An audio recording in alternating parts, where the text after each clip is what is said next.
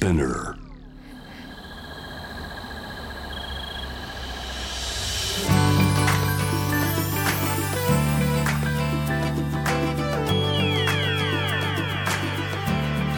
エネオス4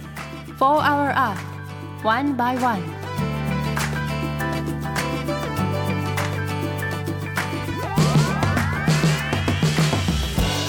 エネオス4 Hour Earth 1 by 1ナビゲーターの堀田茜です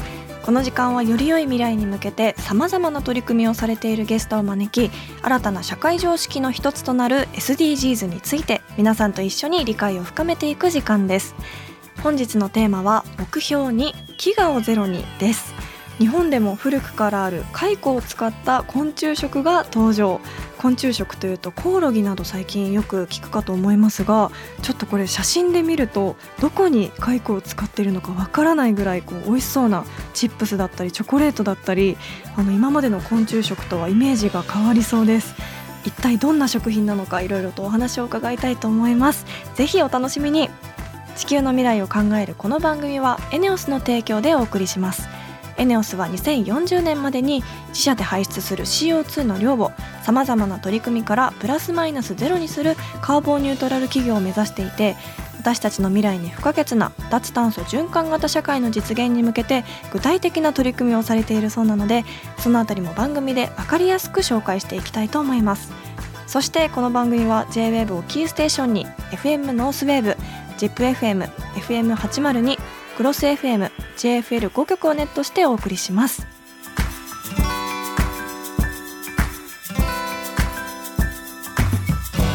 エネオス4 Hour Earth One by One This program is brought to you by エネオス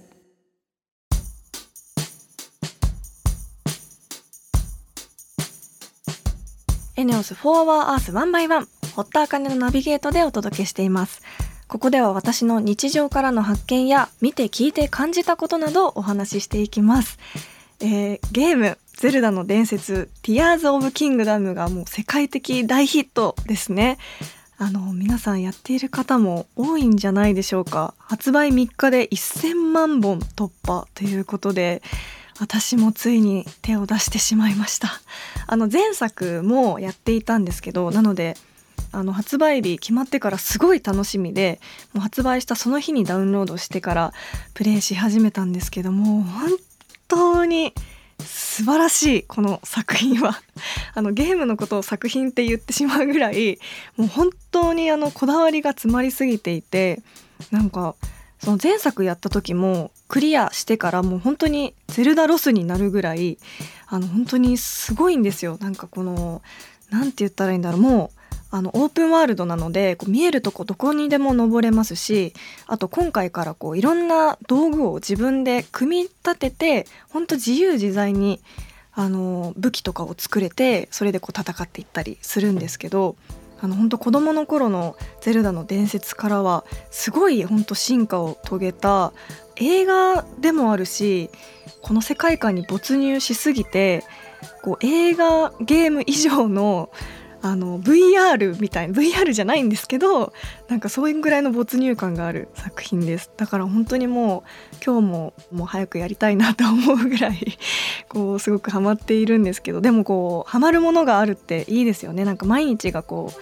あのより生き生きしますしお家に帰っても楽しみがあるっていうのはすごくよくてこういう、まあ、ゲームもそうですけど漫画とかあとは海外ドラマにハマってる時のその自分のこう楽しみがあるっていう感情がすごく好きで今はゼルダにハマっています。あの皆さんもこうやっている方いたらこうぜひ番組まで教えてほしいです。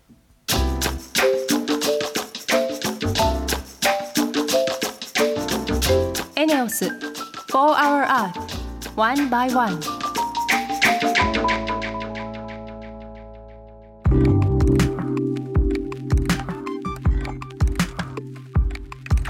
茜がナビゲートしているエネオス4 Hour Earth 1 by 1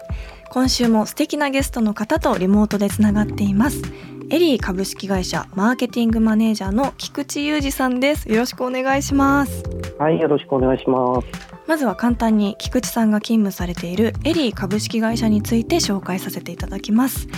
食品メーカー出身の梶栗隆弘さんが蚕を次世代の食品にすべく2017年に起業。世界的な食料問題を解決すべく日々取り組まれています、えーエリーという響きすごく可愛いですよね。ありがとうございます。はい。この社名はどういった思いが込められているんですか？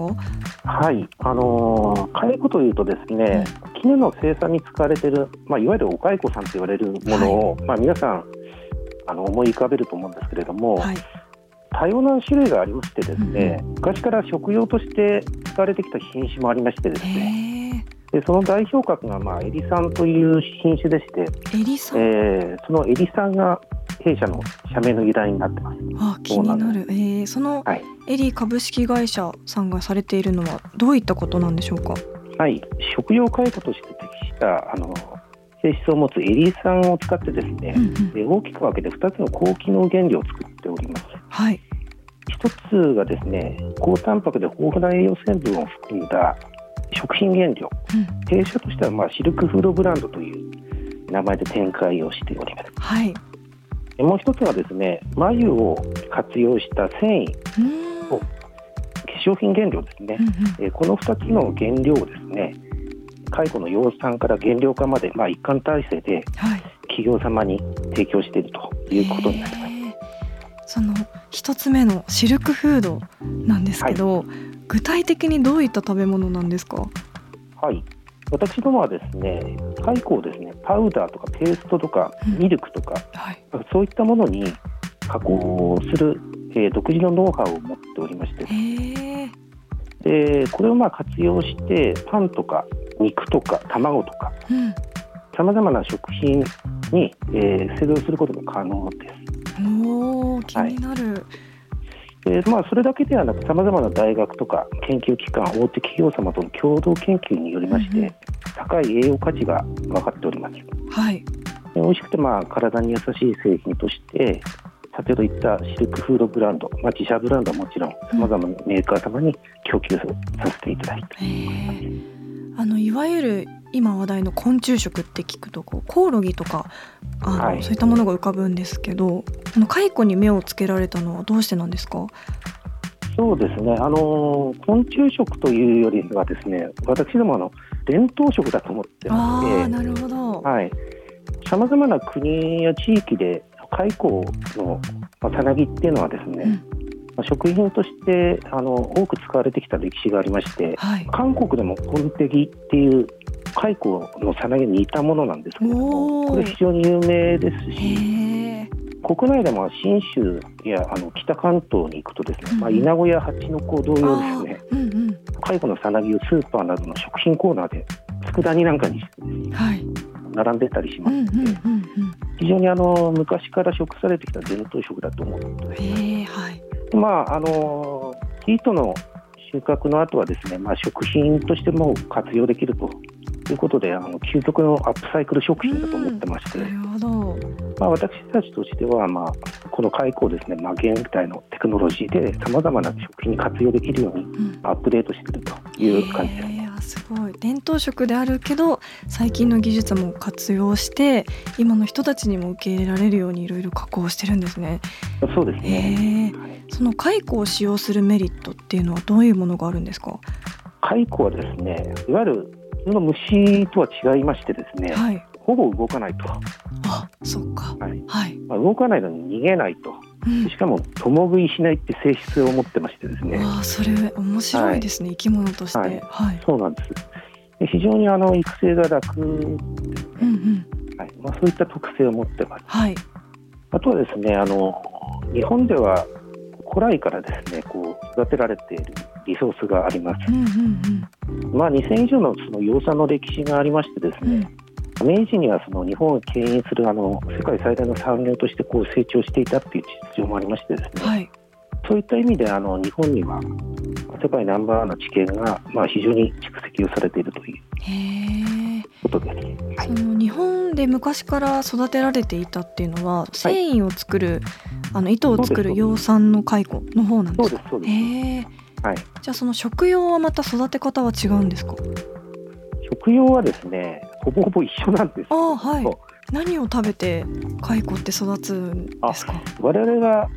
使っているあのエリ酸というものはですね、はい。非常に雑食性がありましてですね、はい。通常の生糸の生産に使う蚕っていうのはクワしか食べないんですけれども、うんうん弊社の使っているエビ酸というのはですね、はい。タピオカとか、まあ、ポンテ形状の原料であるあのキャッサバの葉を使っておりまああキャッサバ、す。はい、キャッサバはまあお芋ですので、うんうんお芋の部分はまあ基本的に食品として使って、うん。うんで本来残差となる葉っぱですね。これはい捨てられちゃうんですけれども、これを餌として蚕に提供することによって無駄のないようなうん。生産体制をあの作っていると。へえこれによってまあ本来金額がこう上がってしまうものを、うん。まあ、全ての商品になっていったりとか無駄にならないので、うん。全体的なコストを下げるっていうことも可能になってくるとういーうんことです。キャッサバの葉を食べて育った蚕ってそのシルクフードにはどういった特徴があるんですか、そもそも蚕の栄養特性っていうのはですね、高タンパクでヘルシーな脂質、うんうん。まあ、豊富なビタミンを含んでまして、はい。まあ、いわゆるその肉と魚と野菜のいいとこ取りみたいなところと性質がありおーはい、それとあの低コレステロールでうん、糖質ゼロとえいー、うことでして、ダイエットとかですね、うん。まあ、肌活にも非常にお役立ていただけるものだと思っております。確かに肌にもすごい良さそうですねあそうなんですよ。その栄養価ってどれくらいなんですか？あの私も大手メーカー様との共同開発をしておりまして、はい。えー分かってきたことがありまして、まあ、オメガ3をはじめとするあの62種類の栄養素がこうすでにもう認められております。62種類ですか、はい。すごい。これなかなかないと思うんですけれども、はい。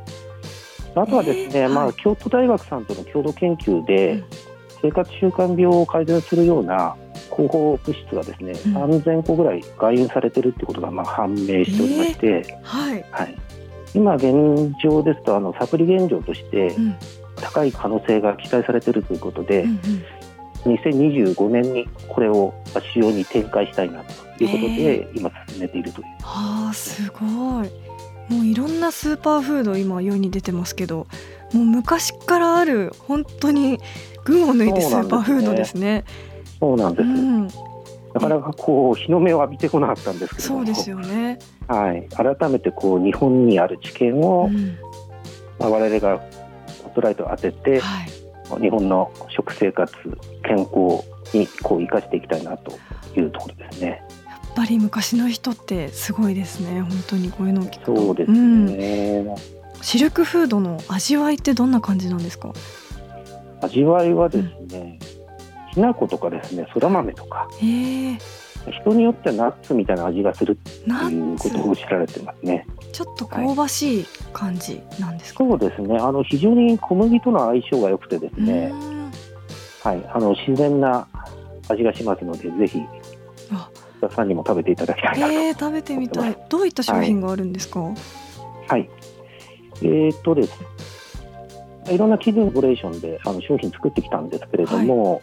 まあ今あの自社商品としてそのダイエットとか肌活にこう美味しく召し上がっていただけるようにですね、うんうん。高機能のグラノーラとかですね、クッキへーーとかを開発しております。あとはまああのーまあとある自治体とまだ発表できないんですけれども、まあ連携をしてあの地ビールの開発なんかも。地ビール？はい。へえ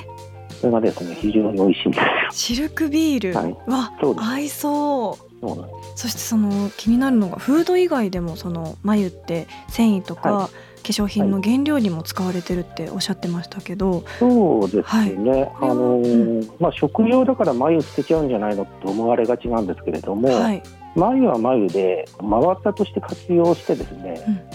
寝具メーカーさんであったりとかのアパレルメーカーさんに提供させていただいておるという感じですね。そっかその、あのはい。ーフェザーとか、まあ、ダウンを使わないアニマルフリーのダウンジャケットみたいなものがこれでまあできると。へいうことで非常に期待が高まってます。わあなんかあかそうだし肌触りとかもすごくやっぱ良さそうですね。そうですね、まあ、安定した暖かさと保湿性がありましてですね、いわゆる中身の蚕を守るっていう、うん、程よい暖かさで守るっていうことがまあ特性になってますのでそれをこうあの効果的に生かしたような商品が開発できるっていうか。すごい聞けば聞くほど蚕って本当に可能性を秘めてるなっていう印象なんですけど、はい、ね。はい、では最後に今後の目標について教えていただけますか？はいありがとうございます。今ですね出来たてほやほやなんですけども群馬県にですね、はい、自社のあのキャッサバファームを作りまして、でここであの無農薬飼料ですね、蚕、うん、の餌を生産してそれと連動してですねあの自動飼育施設の、うん。蚕の飼育センターもうこちらの方も、えー、今提携をしている先がありまして、はい、そこと連動することで、まあ、安定的な原料供給ができるようになりましたので、うんうん、まあ、これであの大量生産というものを行ってですね、はい、えー、多くの方にあの蚕の有効性というものをこう知っていただきたいなということで頑張っております。なんか本当に日本の昔からあるその産業っていうのにもすごくこう惹かれますしなんかこうそれをまた現代にアップデートしてなんかいろんな食品とか洋服になっている蚕ってやっぱり改めてすごいなと思いましたしすごく気になるので私もこの食料品とかなんか洋服とか調べてみたいなと思います。はいぜひぜひよろしくお願いします。はい、本日のゲストはエリー株式会社マーケティングマネージャーの菊池裕二さんでした。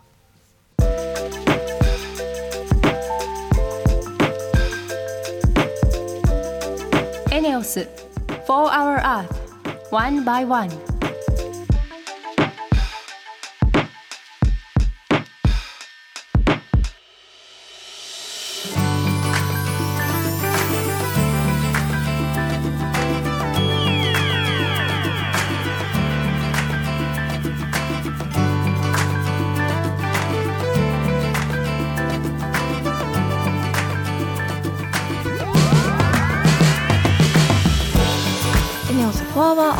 ワンバイワンそろそろエンディングのお時間です。ここで私からのお仕事の活動報告です。明日夜10時から放送の J-WAVE セレクションコネクト A に出演します。えー、ナビゲーターの別所哲也さんとリサイクルや SDGs をテーマにそしてこの番組を始める時のことも振り返ったりしています。あの先輩ナビゲーターの別所さんとの収録すごく緊張したんですけどやっぱりもうこうすごく包み込んでくれる優しいオーラの中ですごく喋りすぎてしまったのであのこの番組のことも話していたりするのでぜひ、えー、明日夜10時から、えー、聞いていただけたら嬉しいです。そして今日はここでリスナーの皆さんからのメールをご紹介します。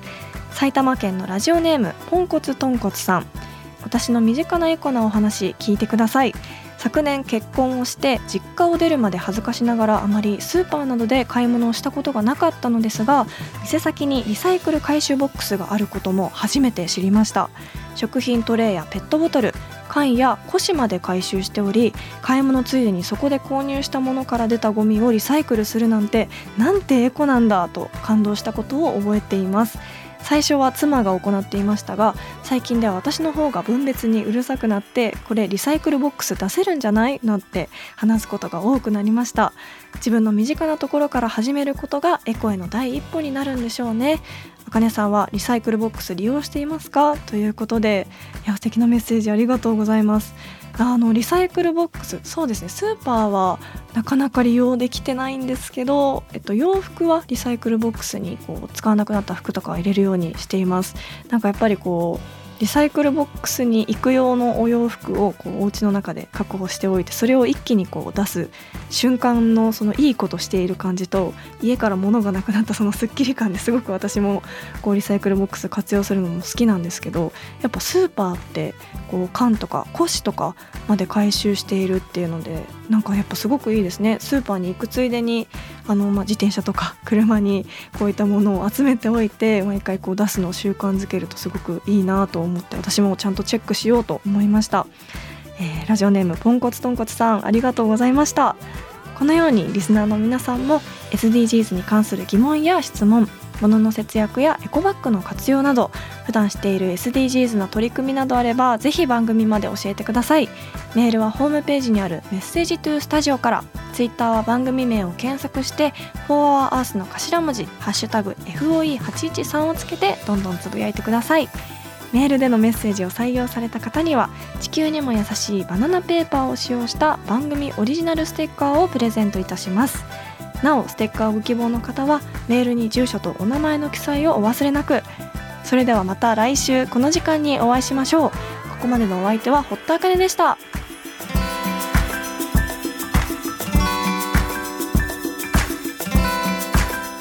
エネオス4 Hour Earth One by One. This program was brought to you by エネオス